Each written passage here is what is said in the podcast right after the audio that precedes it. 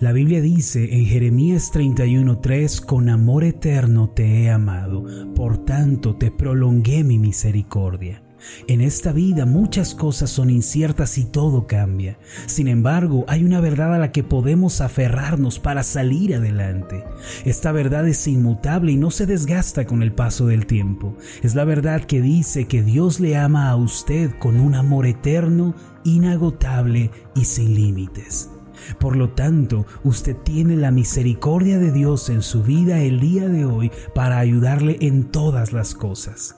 No importando en dónde se encuentre ni la situación que esté viviendo, si recibe el amor de Dios, su vida puede ser transformada y su problema puede ser resuelto. Entonces, abra su vida el día de hoy para recibir el eterno e inagotable amor de Dios que cambia la vida.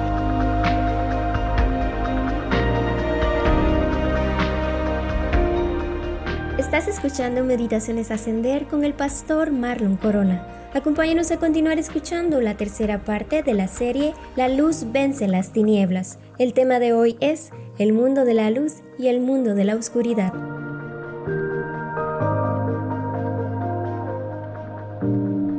La Biblia dice en 1 de Juan 1:5, este es el mensaje que hemos oído de él y que les anunciamos. Dios es luz y en él no hay ninguna oscuridad.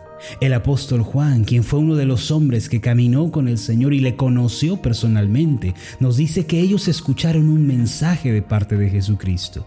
En este mundo existen muchos mensajes y noticias que pueden ser importantes. Por ejemplo, la madrugada del 15 de abril de 1912, en lo profundo del Océano Atlántico, sonaba por código Morse un mensaje de suma importancia. El mensaje decía SOS, el Titanic se hunde. En el mundo ciertamente existen muchos mensajes y muchas noticias que suelen ser importantes. Sin embargo, hay un mensaje supremo, una noticia más importante que todas las demás. Y dicha noticia fue pronunciada por el Señor Jesús. Es la siguiente, en 1 de Juan 1.5, Dios es luz y en Él no hay ninguna oscuridad. Ahora, ¿cuál es el significado de estas palabras y qué las convierte en el mensaje supremo y más importante de toda la historia? Permítame explicarle. En los primeros cuatro versículos de esta epístola, el apóstol Juan menciona la comunión con el Padre y con Jesucristo. Por ejemplo, el versículo 3 dice así, les anunciamos lo que hemos visto y oído, para que también ustedes tengan comunión con nosotros. Y nuestra comunión es con el Padre y con su Hijo Jesucristo. A la luz de este pasaje anterior, el versículo 5 cobra un nuevo significado. Quiere decir que todos aquellos que anhelan disfrutar y experimentar los beneficios de una verdadera comunión con Dios deben comprender la diferencia que existe entre las tinieblas y la luz. Esta última se relaciona con el carácter y esencia de Dios mismo. Si queremos caminar con Dios, conocerlo cada día más, amarlo en verdad y experimentar su favor y gracia cada día, debemos partir de este punto. Dios es luz y en Él no hay ninguna oscuridad. Al decir que Dios es luz, estamos refiriéndonos a que Dios es verdad. En la Biblia, la luz se relaciona con la verdad celestial. La verdad es luz mientras la mentira es oscuridad. Actualmente vivimos en un mundo que, como lo describen las escrituras, está en total oscuridad.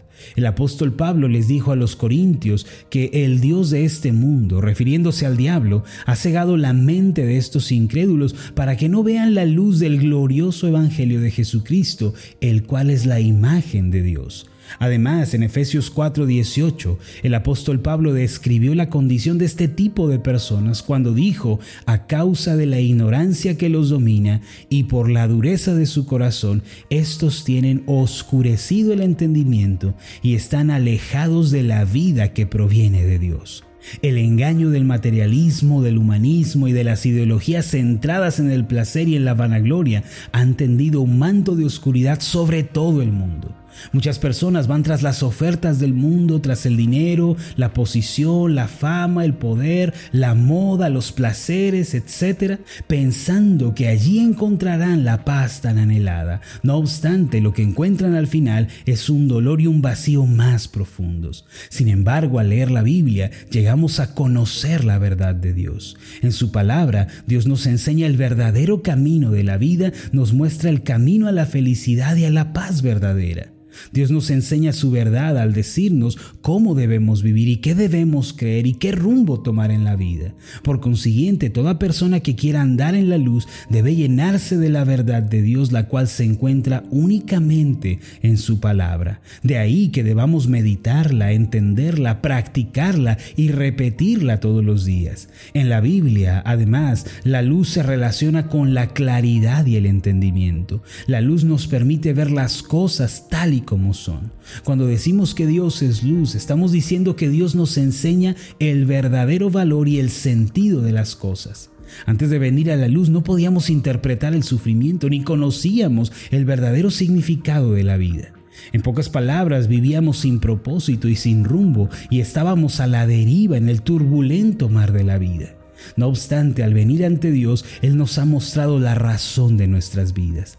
Antes, muchos de nosotros creíamos en la teoría de la evolución, en la generación espontánea o en que los aliens nos dejaron aquí en la Tierra. Creíamos cualquier falacia. Hoy sabemos que Dios es nuestro creador, que provenimos de Él y que Él es nuestro Padre biológico. Hemos llegado a comprender que el verdadero significado de la vida es honrarlo y glorificarlo con todo nuestro ser en la actividad que nos haya tocado desarrollar.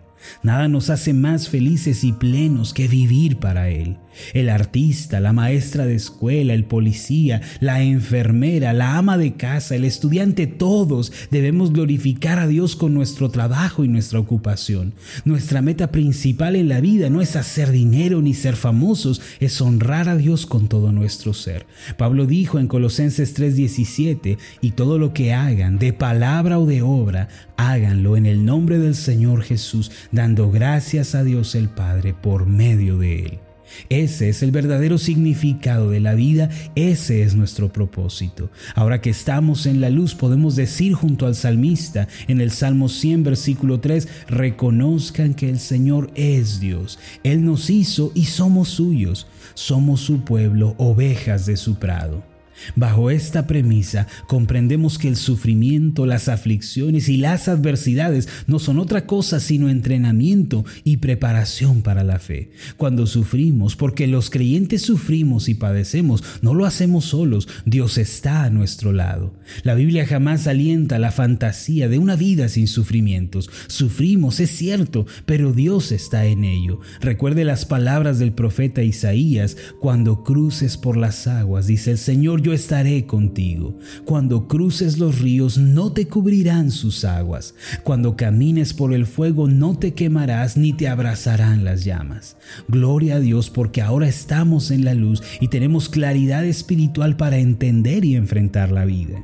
Además de lo anterior, decir que la luz es verdad y claridad, la luz en la Biblia se relaciona con la santidad de Dios. Esto significa que Dios posee una eterna moral perfecta e intachable. Nada malo, perverso, obsceno, indigno, sucio se encuentra en Dios, ni una partícula de ello. El apóstol Juan no solo dijo que en Dios hay luz, sino que declaró que Dios es luz. Por eso no puede hallarse en él ninguna clase de oscuridad. Dios no solo nos comunica su verdad a través de la palabra, ni solamente nos da claridad por medio del Espíritu Santo para entender la vida y los sufrimientos, sino que Dios nos llama y nos prepara para vivir una vida santa y limpia delante de Él. Considere las palabras del apóstol Pedro en su primera carta en el capítulo 1 versículos 14 al 16 como hijos obedientes no se amolden a los malos deseos que tenían antes cuando vivían en la ignorancia. Más bien sean ustedes santos en todo lo que hagan como también es santo quien los llamó, pues está escrito sean santos porque yo soy santo. Dios nos llama a vivir una vida santa y limpia, apartada del pecado. Vivir una vida como esta es posible por medio de la palabra de Dios, la cual limpia nuestros pensamientos y por medio del poder del Espíritu Santo. Cuando se lo pedimos, el dulce Espíritu de Dios nos fortalece y nos prepara para superar la tentación y vivir en santidad. Lo cierto es que en esta era presente, las tinieblas han ganado gran ventaja sobre el mundo debido a los conflictos y adversidades que estamos estamos enfrentando. Sin embargo, todavía podemos revertir tal situación. A los hijos de Dios no debe angustiarnos que las tinieblas ganen ventaja porque nosotros tenemos la luz verdadera que puede transformar el destino. El mundo espiritual invisible está claramente dividido entre el mundo brillante y el mundo oscuro, es decir, entre el mundo de la luz y el mundo de la oscuridad. En realidad, en el universo existen dos fuerzas invisibles, la positiva y la negativa. Las personas también están divididas en dos grupos, aquellos que pertenecen a la luz y los que pertenecen a las tinieblas. Permítame mostrarle las diferencias que existen entre estos dos tipos de personas. Podemos distinguir a aquellos que pertenecen a la oscuridad, en primer lugar, porque no conocen su identidad, es decir, no saben de dónde vienen ni a dónde van, no tienen claridad en cuanto a la vida y no conocen el propósito de la misma. En segundo lugar, quienes viven en la oscuridad no pueden mirar hacia el futuro ni tienen esperanza. Proverbios 11:7, aunque menciona que el malvado tiene esperanza, se refiere a que es una esperanza vaga, superficial y que no produce ningún fruto. El pasaje dice así, muere el malvado y con él su esperanza, muere también su ilusión de poder. Por último, aquellos que pertenecen al mundo de la oscuridad están intranquilos, es decir, no tienen paz. Mire la descripción que nos da la palabra de Dios. En Isaías 57, versículos 20 al 21 dice así, pero los malvados son como el mar agitado, que no puede calmarse, cuyas olas arrojan fango y lodo. No hay paz para los malvados, dice mi Dios. La pregunta que nos surge es cómo pueden las personas que están en oscuridad pasar al mundo de la luz. De hecho, ¿dónde está la luz que puede iluminar la oscuridad?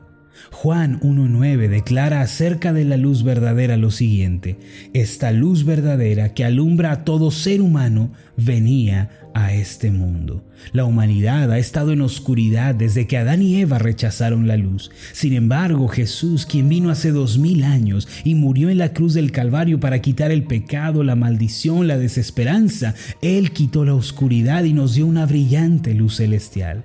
En consecuencia, cuando venimos al Señor, el origen de la vida y vencedor de la muerte, entramos en el mundo de la luz. Entonces, ¿cómo podemos saber si estamos en el mundo de la luz? En realidad es muy sencillo. Primero, las personas que viven en la luz están seguras de su identidad, saben de dónde vienen, por qué viven y hacia dónde se dirigen e interpretan los sufrimientos y aflicciones como oportunidades para ser bendecidos. Segundo, tales personas tienen esperanza y con ojos de fe miran hacia el futuro, además de que tienen un claro propósito en la vida. Y por último, tienen confianza y paz en sus corazones en lugar de intranquilidad y temor a un futuro desconocido. Hebreos 13:5 declara, nunca te dejaré, jamás te abandonaré. Por esta razón, si estamos en la luz, mis amados, seremos bendecidos y llenos de confianza y de paz con la seguridad de que nuestro Dios, quien es luz, nunca nos deja ni nos desampara. Lo bendigo en el nombre de Jesús y oro para que pueda tener paz, confianza, gozo en su corazón al recibir la luz de Dios por medio del Espíritu Santo. Permítame hacer una oración por usted. Amado Dios y Padre Celestial, tú eres luz. En tu palabra tú nos enseñas la verdad de la vida, nos muestras el verdadero camino a la felicidad y a la paz. Tú eres luz y asimismo nos das claridad en cuanto a la vida y en cuanto al sentido de la misma. Tú nos das propósito verdadero y eterno. Señor, tú asimismo eres luz de santidad de perfección moral. Ayúdanos a vivir vidas santas y limpias delante de ti, apartadas del pecado. Por medio del Espíritu Santo, fortalécenos para hacer tu voluntad en esta tierra. Señor, que a donde quiera que vayamos, la luz celestial se manifieste en nuestra vida y otros puedan también conocerte. En el nombre de Jesús. Amén y amén. Antes de finalizar, lo invito a hacer la siguiente declaración. Repita después de mí. Por medio de Cristo, hoy vivo en la luz de la verdad, la claridad y la santidad. Amén.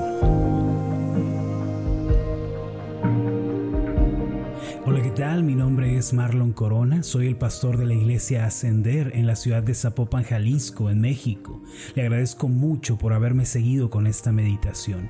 Mi oración siempre es que usted sea prosperado en todas las cosas y goce de una buena salud, así como prospera en su alma. Lo invito a que ore por las meditaciones Ascender y le pregunte a Dios cómo puede usted ser de bendición para este ministerio. Las meditaciones Ascender son impulsadas y apoyadas por nuestros oyentes. Reciba un fuerte abrazo de mi parte. Que Dios le bendiga. Hasta la próxima.